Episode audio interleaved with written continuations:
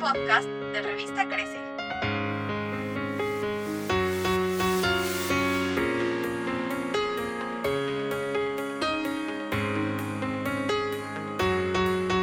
Bienvenida al podcast de Revista Crece.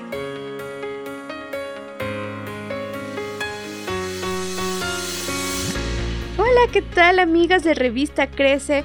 Buenas noches, espero estén teniendo un feliz tiempo en compañía de su familia. Muchas gracias a todas las que ya se están sumando a esa transmisión. Gracias también a las que ya nos están escribiendo en los comentarios, las que nos están dejando sus saluditos. Muchas gracias amigas. Las invitamos a que no se pierdan toda esta transmisión, a que también inviten a sus amigas, a sus familiares, a sus primos, etiquétenlas aquí para que puedan conocer y también para que se puedan unir a esta primera transmisión de nuestro club de lectura.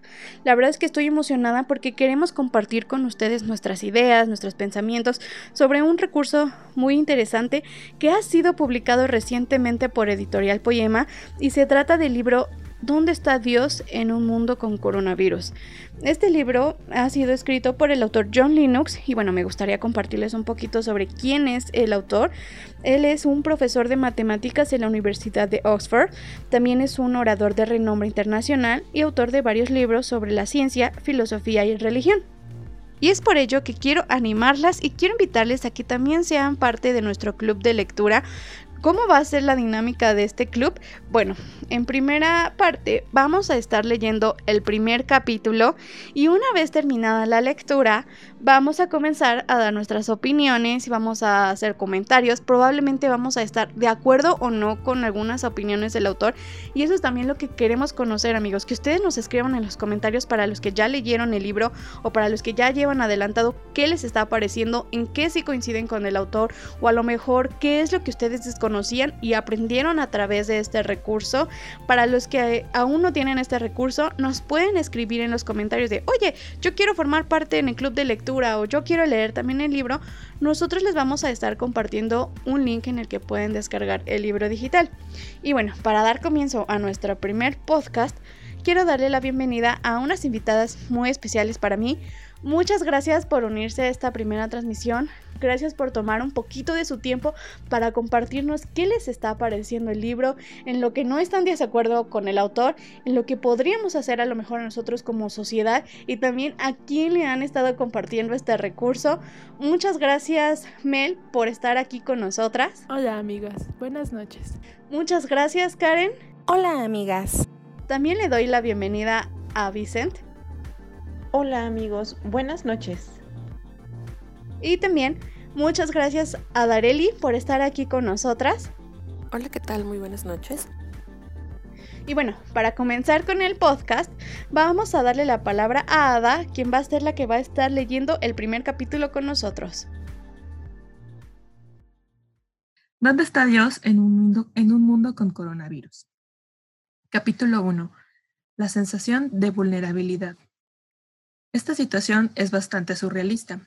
Aquí estoy, con más de 70 años, sentado en casa con mi esposa, viendo en la televisión al ministro de Salud del gobierno diciéndonos que quizá tengamos que quedarnos encerrados en casa por cuatro meses para tratar de evitar que nos alcance la pandemia del coronavirus, que está sacudiendo al mundo.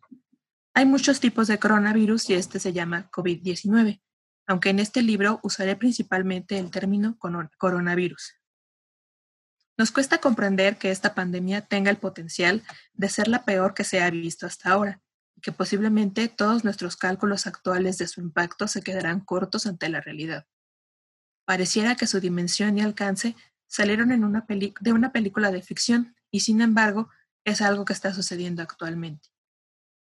Nunca antes habíamos experimentado el confinamiento de ciudades e incluso de países, el cierre de fronteras, la prohibición de viajes, la falta de servicios a excepción de los esenciales, la prohibición de reuniones deportivas masivas ni el temor que se respira en medio de poblaciones silenciosas.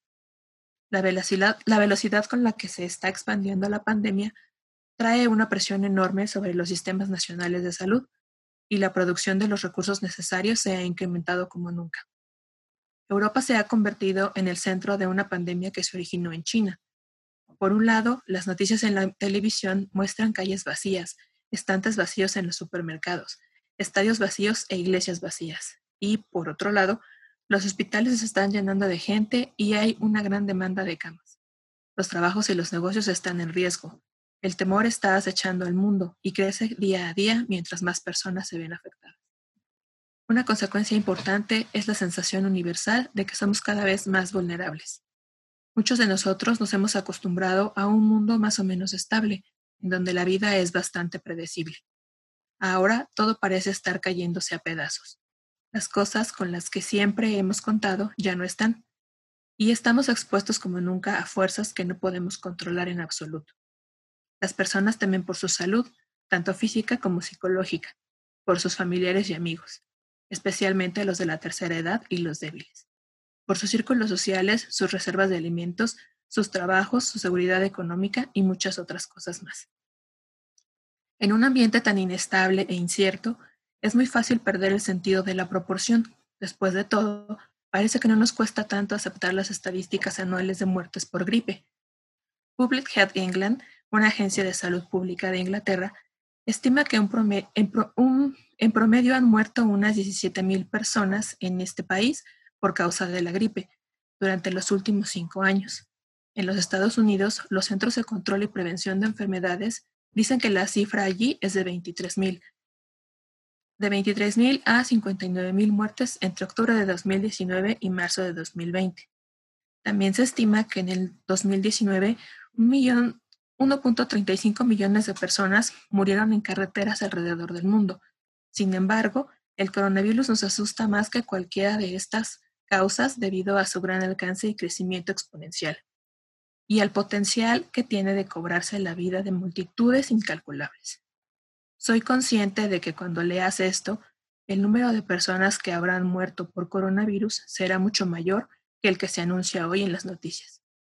Francis Collins, el director del Instituto Nacional de Salud en los Estados Unidos, en una entrevista para The Atlantic, que vale la pena leer, explica que más explica lo que más le ha sorprendido sobre este virus la increíble rapidez con la que éste se transmite, mucho mayor que la del SARS, el cual provocó mucho temor en el mundo hace 18 años, pero nunca alcanzó el nivel de propagación ni de muertes que tenemos por este coronavirus, porque no era igual de contagioso.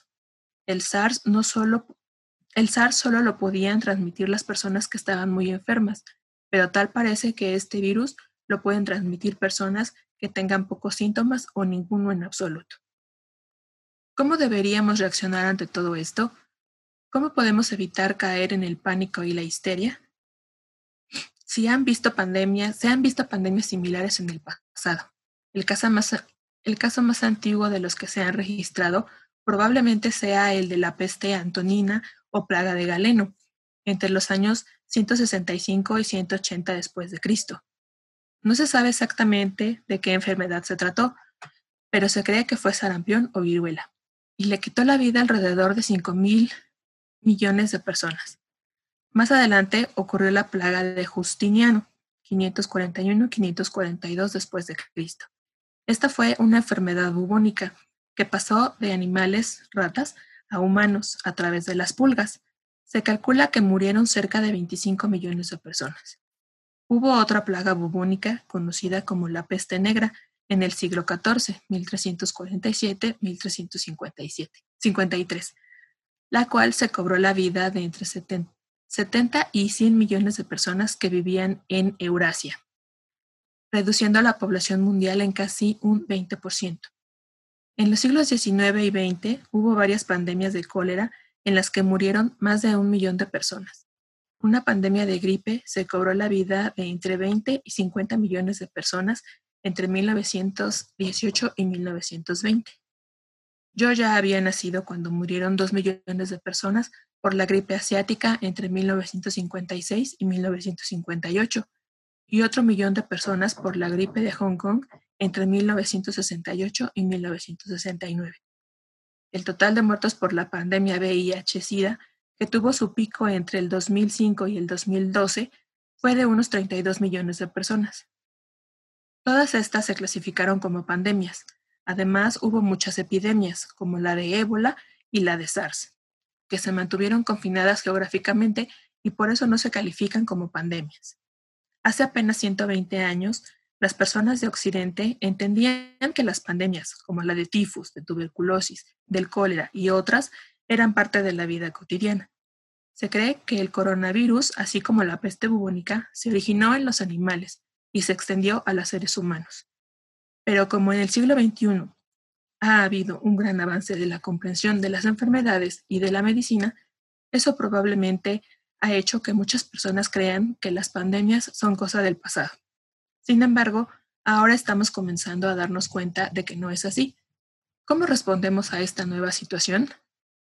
¿Está Dios ahí? En otras épocas, cuando han ocurrido desastres nacionales en Occidente, las personas han acudido en masa a las iglesias y los líderes nacionales han hecho llamados a la oración. Estas cosas son poco comunes hoy en día, aunque algunos líderes nacionales han pedido a las personas que oren, así como lo han hecho muchos líderes de iglesias en todo el mundo, por supuesto. El presidente, el presidente del Tribunal Supremo de Sudáfrica, Mogoeng, hizo una petición memorable. Llamo a todos aquellos que pueden orar a que vean la oración como una necesidad absoluta de ahora en adelante. Pero hoy en día son cada vez menos las personas que conocen de Dios ya que las iglesias en todo el mundo se están cerrando para limitar la propagación del virus, muchos se preguntan dónde está Dios y si acaso existe. ¿Está Dios en cuarentena? ¿Tenemos acceso a Él? ¿En dónde o de quién podemos recibir consuelo y esperanzas reales? Muchas gracias por la lectura, Dareli. Y bien, ahora vamos a comenzar con la conversación de este primer capítulo. La verdad es que a mí me llamó primero la atención, donde en la primera parte donde dice que a ellos los, o sea, les decían que tenían que estar por cuatro meses encerrados en casa. Yo creo que la situación sí es complicada, sin embargo, aquí en México es un poco complicado que podamos estar tanto tiempo en casa, ya sea porque, bueno, el trabajo, también creo que es un poco eh, difícil que podamos estar tanto tiempo aquí en casita. ¿Ustedes qué opinan de este primer capítulo? Bueno, este, a mí me gusta la manera en que empieza a explicarlo como que es un hecho sin precedentes, ¿no? Creo que, bueno, nosotros como generación, hace 10 años vivimos este, ya la influenza, pero no fue en esta magnitud, ¿no? Yo creo que, bueno, yo me acuerdo que en ese entonces organicé una fiesta y pues sí, nadie vino, pero no estábamos en, este, en esta actitud como ahorita de sí, no, no te acerques a nadie, o sea, yo sí lo veo como algo, un hecho sin precedentes, pero pues como dice también el autor, han habido otras pandemias, otras este, epidemias, pero ahora sí es como algo que es que realmente no dimensionamos o que no teníamos una manera de, pues, de, saber que se iba a poner de esta manera. Entonces, sí, lo que a mí me parece es lo que estamos viviendo es que es algo sin, sin precedentes. Perdón. Además, hay algo interesante de lo que habla el autor y dice que estábamos tan acostumbrados a tener una vida casi normal, muy casi ajá, ajá, muy predecible, muy controlada por nosotros mismos. Eh, y dice, bueno, ok, sí ocurren muchas cosas, este, digámoslo así, naturales, eh, de las cuales no tenemos control, pero eh, básicamente estamos muy acostumbrados a nosotros, a nuestra vida, a nuestro ritmo, y, tener esa sensación de ser vulnerables a una enfermedad nos está generando mucho estrés, em, mucha presión, eh, mucha angustia, ¿no? Mucho pánico. Y es ahí donde nos estamos dando cuenta qué tan débiles somos. Porque y, como dice Mel hace un momento, eh, creo que como generación no habíamos vivido esto. Y, yo me acuerdo del sismo de hace pues ya casi tres años, ¿no? Este, yo no sé, pero si ustedes hablaban con personas que habían vivido el sismo del 85, eh, yo me lo imaginaba tal cual una película. Sí. Entonces, y cuando nosotros lo volvemos a, a vivir en la misma fecha, dicen es que, o sea, para nosotros fue terrible ese terremoto, ese sismo, pero para la gente que ya había vivido el sismo del 85, no sé si han hablado con esas personas y dicen, no se compara. Sí, no. O sea, cálmense porque no se compara. Y esto creo que viene a ser algo pues muy parecido, aunque a nivel mundial, ¿no? Eh, a nivel mundial. Y, y, también pues estamos muy alarmados por la rapidez y la facilidad que este, que este virus se transmite, como dice John, este, el autor, básicamente, por esa rapidez, así de que quizá puede ser una persona con síntomas así de eh, estornudar, toser, mucha temperatura y eso, y te diagnostican con, con, con COVID-19, pero eh, quizá eres una persona asintomática y simplemente eh, dices, no, no tengo nada y ando paseándome en la calle y resulta que eres portador del virus, eso creo que pone en más estrés a la gente. Si nos damos cuenta, ahorita es así como que estornudas y todo, si estás alrededor de alguien te quedan viendo con cara de, ay, no me vayas a contagiar. Si toses lo mismo, o sea, y, estamos como muy a, a la defensiva porque nos estamos dando cuenta que somos tremendamente vulnerables.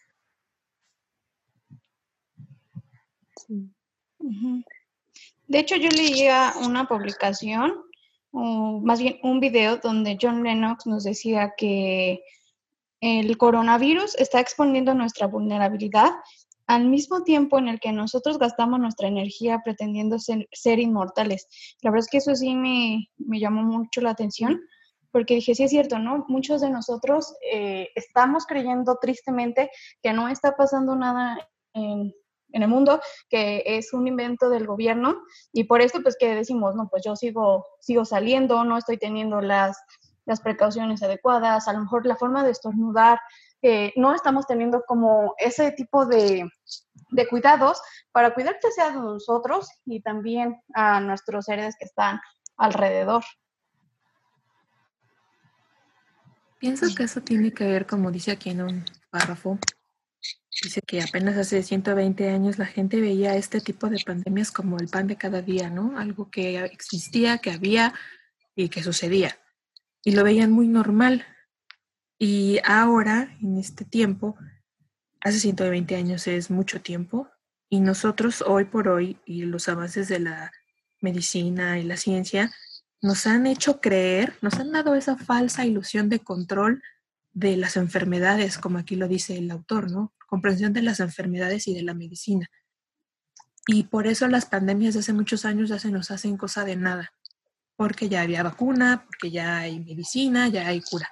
Pero hoy por hoy, que salga un nuevo bicho que nos esté dando todos estos eh, síntomas que uno normalmente pudiera tener por cualquier gripa, pero cuando se empiezan a agravar las personas y se empiezan a morir una tras otra, y se está dando esta alta incidencia en países de Europa, que fue donde comenzó a, a verse todavía más fuerte incluso que el lugar en donde se originó, que fue China, eh, eso es lo que está asustando a la gente.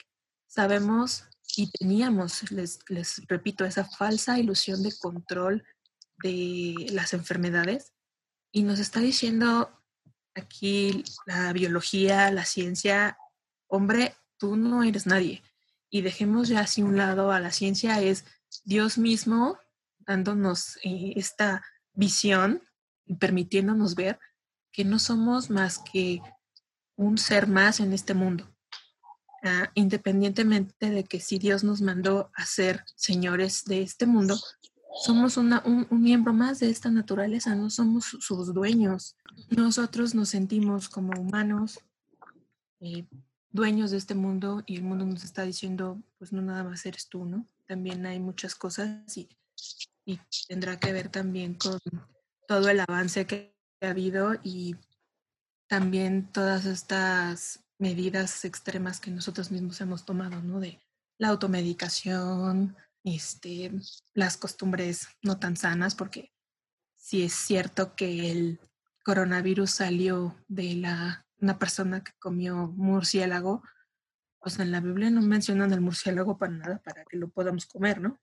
Entonces es parte como que de, un acto de desobediencia a, a, Dios. Y a lo mejor ya estoy hablando muy apocalípticamente, pero todo tiene que ver con algo así, ¿no? Sí. Pero te estás adelantando ahorita. Ay, perdónenme. Eso viene en otro Eso era para la próxima. Ay, discúlpame. Hola.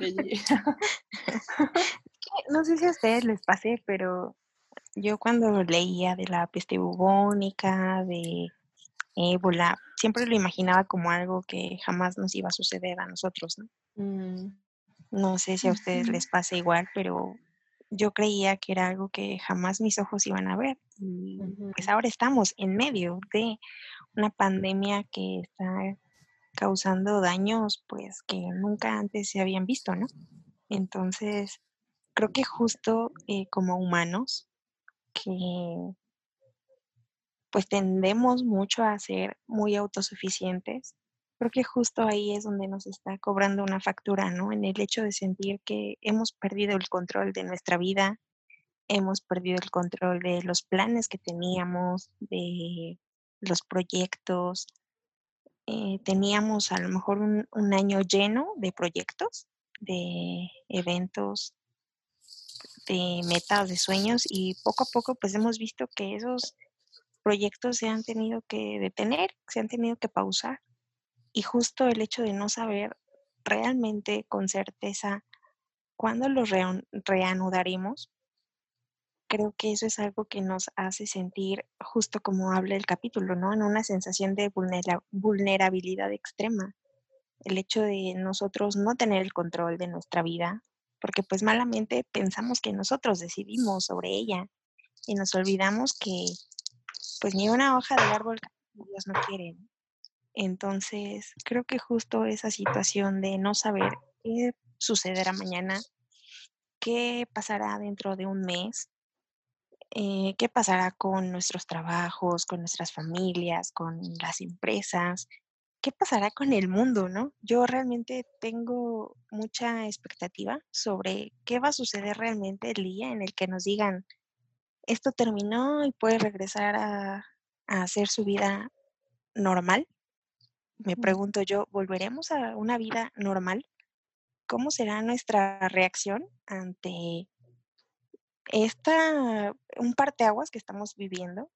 Algo que parece a veces un sueño. Sin embargo, pues cómo vamos a ser capaces de afrontarlo cuando tengamos que hacerlo y volver a habituarnos, ¿no? A, a muchas cosas que, que habíamos dejado de valorar, que habíamos dejado de ver y que sin duda, pues el día de hoy las valoramos, ¿no? Y quisiéramos tenerlas nuevamente. O al revés, que tanto de tu, de la, la cuestión de lo que hemos dejado por tener eh, un trabajo y una rutina normal. Y mucha Sí, gente también. ahorita dice, es que yo no tengo nada que hacer, es que estoy súper aburrida en mi casa, es que no, he oído muchas veces en el radio que dicen, gracias por los que están haciendo el grande esfuerzo de quedarse con los suyos.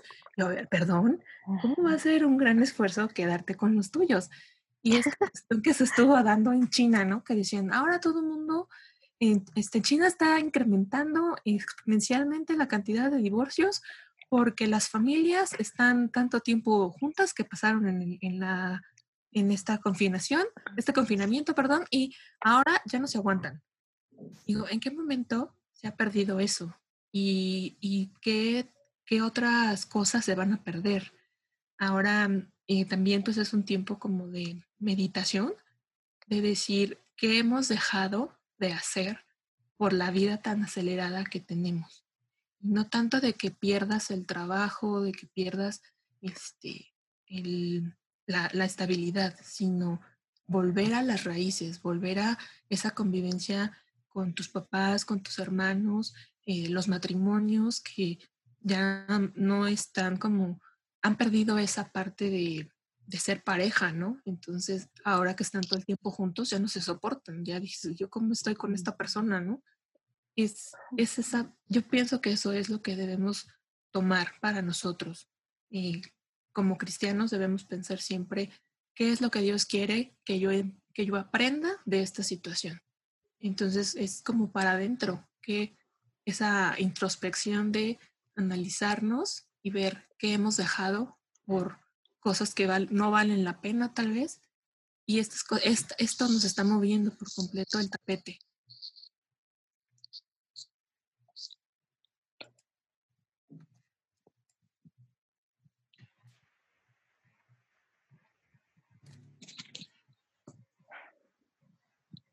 Sí, sin duda. De hecho, hace ratito que comíamos, mis papás, mi hermano y yo, o sea, al momento de, orar, eh, decía, ¿no? Mi mamá que le tocó orar, que agradecía porque tenía mucho tiempo que no teníamos estos tantos momentos juntos, ¿no? Porque pues ahora realmente hacemos pues las tres comidas juntos, eh, platicamos más, como que estamos más al pendiente, ¿no? El uno del otro. Aunque pues también en algunas familias pues no es el mismo caso, ¿no? Al contrario, ya están al borde de, mm, de querer huir. en la mañana veía un video de un niño que era, era broma, ¿no? Pero se paraba en la ventana y gritaba, auxilio, ya no soporto a mi mamá. Y pues la mamá se da cuenta y se para y le avienta el zapato, ¿no? Así chamaco latoso. pero, pero no sé realmente a cuántos les ocurra, ¿no? Que realmente digan, ya por piedad que esto acabe, porque no, ya no aguantan estar con las personas que, pues con las que viven y con las que han compartido una vida, pero que la misma rutina los ha separado, los ha distanciado y, y eso es algo también muy, muy grave, ¿no? Pero no solo nos ha separado la rutina, también pienso que nos ha separado nuestra, como nuestros deseos o nuestra, nuestros ojos en otro lado. Eh, porque es un hecho que ahora se supone que mientras estás en casa comen juntos, desayunan juntos y todo juntos. Eh, pero ¿Cuánta gente no está conectada eh, al internet, ah, digo, al celular, no está pegada a las pantallas todo el tiempo? Esa es la otra cosa. Que quizá están juntos, pero no están conviviendo y no están pasando el tiempo eh, para eh, conocerse más, para aprender más del uno, el uno del otro. Este, porque esa es la otra situación, ¿no? Eh, y que, qué hacen la mayoría de los adultos, pues pegados al celular. ¿Qué hacen la mayoría de los niños? No quieres que tu hijo te delata, dale el celular. No quieres estar ahí conviviendo con él, no quieres pasar tiempo con tu familia. Y algo más que me dejó este capítulo fue cuando hablaba del tema de cuántas pandemias hemos pasado como, como humanidad. Y las de ya hace muchísimos años y que nosotros pensamos que jamás íbamos a ver Ah, y cuánta gente se, ha muerto por esas enfermedades e incluso la última, ¿no? De la última pandemia de VIH-Sida, que realmente fue hace pocos años, 2005 a 2012, pero que no pusimos como mucha atención de eso, eh, de que hubieron muchos muertos. Pero hay otras enfermedades que también están matando al mundo, matando a la gente por ejemplo, la desnutrición. ¿Cuánta gente no tiene de comer en otros lugares, no? Y eso no nos alarma tanto porque no se contagia.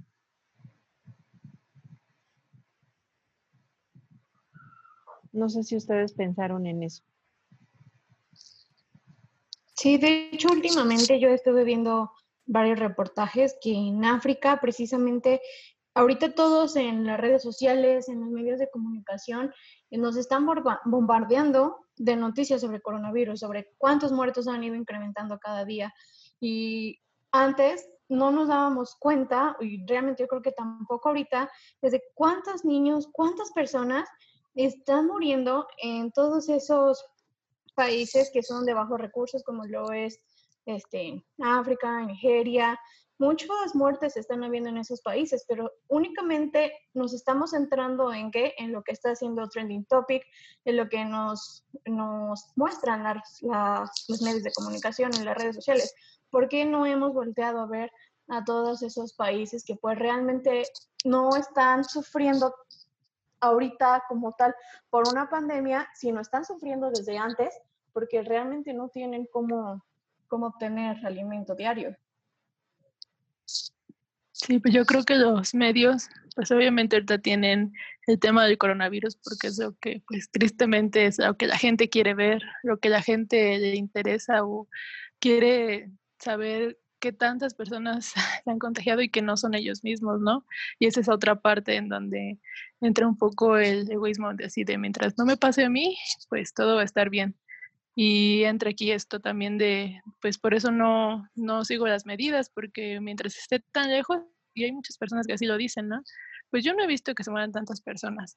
O, ¿dónde están esos muertos? Yo vi algunas este, publicaciones en Instagram y sí decían eso, que pues yo no, no ellos no habían visto casos este, realmente este, cerca de ellos, entonces por eso decían, pues mientras a mí no me pase, pues yo estoy bien.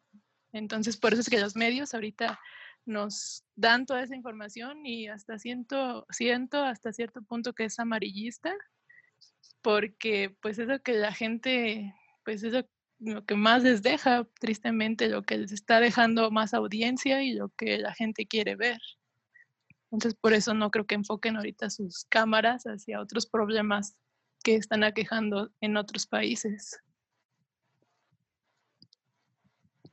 Yo creo que no tanto es por el momento, sino nosotros también como comunidad, como sociedad, ¿por qué no estamos volteando? ¿Por qué no volteamos desde antes a ver a otras personas, incluso nuestros vecinos? No, no nos vayamos tan lejos, ¿no? Muchas veces nosotros ni siquiera nos damos cuenta de cuando nuestros vecinos están pasando por un mal momento. En mi caso, aquí eh, conozco a varias personas cerca de mí que no tienen a veces ni siquiera para un taco en, en el día. ¿Y por qué no nos fijamos también en ellos? ¿No? No precisamente que estemos buscando irnos tan lejos o estar viendo las noticias en qué país no, no, están, no están siendo tan afectados por la desnutrición o no, sino también yo creo que podríamos hacer mucho nosotros si comenzamos desde nuestros vecinos, incluso familiares también.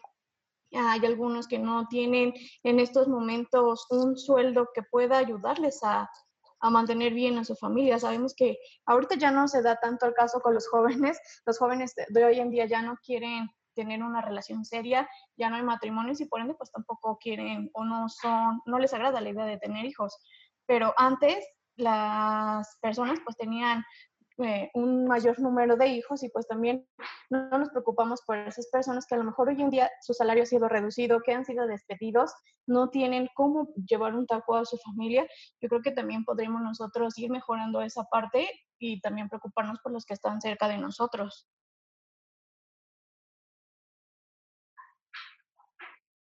Sí, creo que eso es lo que nos debe dejar. O sea, necesitamos aprender de esto.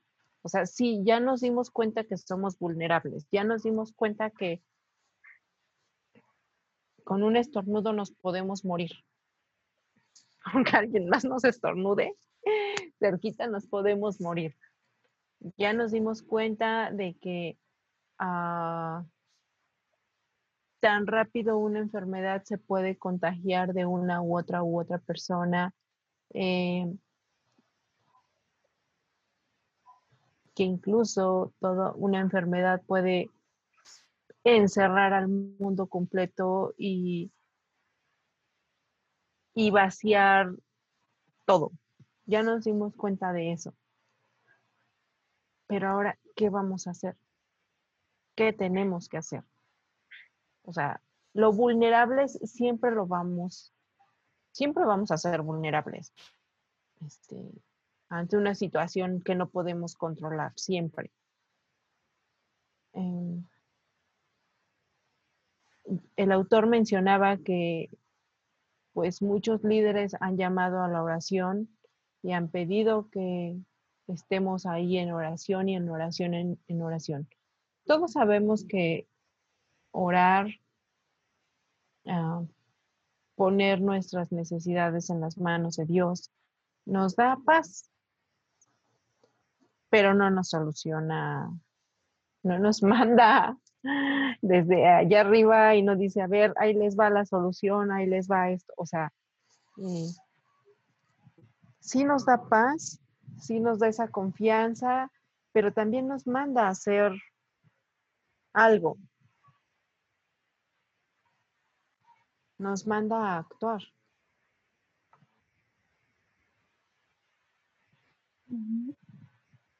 Y yo justamente pensaba en todo eso. Pues, ok, estamos tan espantados por todo esto, porque lo estamos viendo, pero antes no nos espantó porque no veíamos o no, no, las noticias no lo comentan así de, de amarillista, como dice Maggie, el tema de cuánta gente está muriendo de hambre.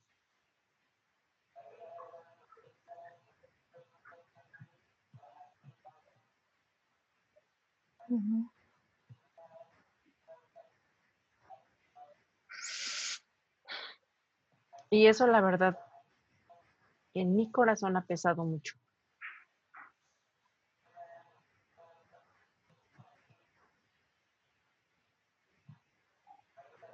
Darme cuenta que eh, porque ahora con un estornudo que alguien más eh, tenga frente a mí o cerca de mí me puedo morir, digo, ok, pero mm, tenía que pasar todo esto para que yo, yo, yo, yo me diera cuenta de eso. Y yo creo que así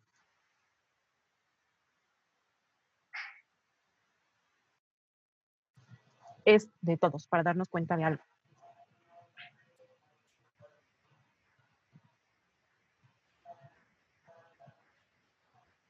Este Definitivamente que después de esto no seremos iguales. O no debemos serlo.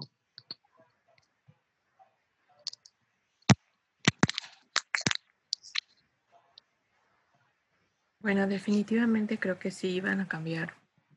Estamos cambiando, ¿no? Desde que nos encerramos nuestra perspectiva del mundo ha sido totalmente movida. Eh, ese, esa falsa ilusión de control ya no existe. Ya nos dimos cuenta que no tenemos el control de nada, solamente Dios es el que controla todo, ¿no? Y la vulnerabilidad, como bien dices, sí va a estar ahí siempre, pero nosotros tenemos una carta o un as con nosotros, ¿no? Que es Dios mismo. Y si bien nosotros no somos suficientes en ningún sentido para poder llevar a cabo nuestras, llevar nuestras vidas a un, por un buen camino, necesitamos de Dios. Y, eso lo he leído últimamente al estar este, leyendo sobre el Espíritu Santo, ¿no?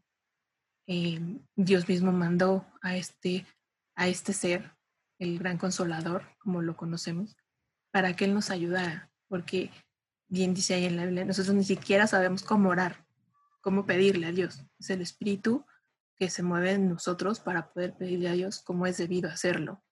Entonces, si nos ponemos a pensar que ni algo tan sencillo como hacer una oración a Dios es somos capaces de hacerla porque necesitamos al Espíritu Santo para poder hacerla como debe de ser, cuanto más todo lo demás, todo lo que incluye nuestra vida, ¿no? Todo lo, las decisiones que tomamos, el, el hacer o no hacer algo, todo eso debe ir encaminado a regresar a los brazos de Dios, es decir, no soy nada sin ti, todo, todo, todo lo que yo soy depende de ti. Y, y volver, y, si bien sabemos que hay mucha gente que no cree en Dios, incluso ha estado atacando a la iglesia, como decía aquí en las preguntas, ¿no? ¿Dónde está Dios? Y este, él también está en cuarentena. Mm. eso me dio mucha risa, ¿no? dije, mm, ¿cómo va a estar en cuarentena? ¿no? Pero así está pasando, ¿no? La gente en redes está diciendo, ¿y dónde están las iglesias? A ver, que oren y que pidan para que su Dios venga y haga aquí el milagro de salvar a toda la humanidad. Y así, la iglesia está ahí presente y y esas oraciones de la iglesia es la que han mantenido esta parte de, eh, de seguir teniendo este vínculo con Dios, ¿no? Entonces, en cuanto, como dice la Biblia, ¿no? En cuanto nosotros callemos, las piedras van a hablar, nosotros no debemos callar, nosotros no debemos dejar de, de pedir a Dios y a través del Espíritu Santo pedir bien,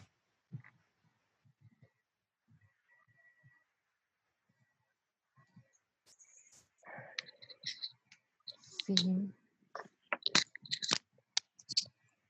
Pues mucho que aprender de esto. Sí. Pues para finalizar en esta primera transmisión, hay unas preguntas que aparecen aquí en el primer capítulo y me gustaría conocer la opinión de cada uno de ustedes. Y la primera pregunta es, ¿cómo deberíamos reaccionar ante todo esto? ¿Cómo podemos evitar caer en el pánico y la histeria? Pues creo que ahorita Adita lo mencionaba muy bien, esa parte de la oración. Si bien es cierto que, así como dijo Vicente, no va a bajar todo completamente del cielo, pero sí nos va a dar por lo menos la paz y la confianza de que pues Dios sigue teniendo el control, que nada se escapa de sus planes y pues esa es la manera en que yo pienso que hay que huir del pánico, solamente orando y esperando, confiando en el Señor. Yo creo que también influye mucho que no estemos atrapados en, frente al televisor o frente, a las, frente al dispositivo móvil para que también no estemos siendo bombardeados como tal por los medios de comunicación, que tratemos de alejarnos de estas noticias, si bien es importante que estemos informados para ver qué es lo que está pasando y todas las medidas que se están tomando, creo que también podemos centrarnos en otras cosas, por ejemplo, ahorita como el tener tiempos incluso devocionales con nuestra familia, poder estar más tiempo con nuestros hijos, con nuestros papás, para que podamos también nosotros evitar caer en el pánico y también esto nos va a ayudar a que no creamos todo lo que estamos viendo, ¿no? Así es creo que pues, lo más sensato es realmente confiar en Dios, orar. Y pues como la Biblia lo dice, ¿no? Él, es, él es nuestro, nuestra roca fuerte. Si nos ponemos debajo de sus alas, pues Él nos va a cubrir, ¿no? Y creo que esto implica pues tantas cosas en una sencilla frase, porque pues exactamente tenemos que cuidar nuestro corazón de, muchas cosas que están circulando en las redes sociales, en los medios de comunicación. Sin embargo, pues eh, el único que tiene la verdad es Dios, ¿no? Y creo que la medida en la que nosotros lo busquemos a Él eh, y tengamos pues cada vez más momentos de comunión con el Señor, pues creo que Él se deja ser hallado, ¿no? Y podemos encontrar paz, podemos encontrar consuelo, podemos encontrar seguridad y confianza de que Él está en control, que no está en cuarentena, que no está dormido, sino que es un Dios que está obrando día a día y que es un Dios que está en control absoluto de todas las cosas, ¿no? Creo que esa es nuestra nuestro descanso, nuestro reposo, saber que tenemos un Dios que nos ama y que pues ha dado a Cristo, ¿no? Por, porque nosotros podamos ser sus hijos y que pues realmente descansemos en esas promesas bellas que hay en la salvación.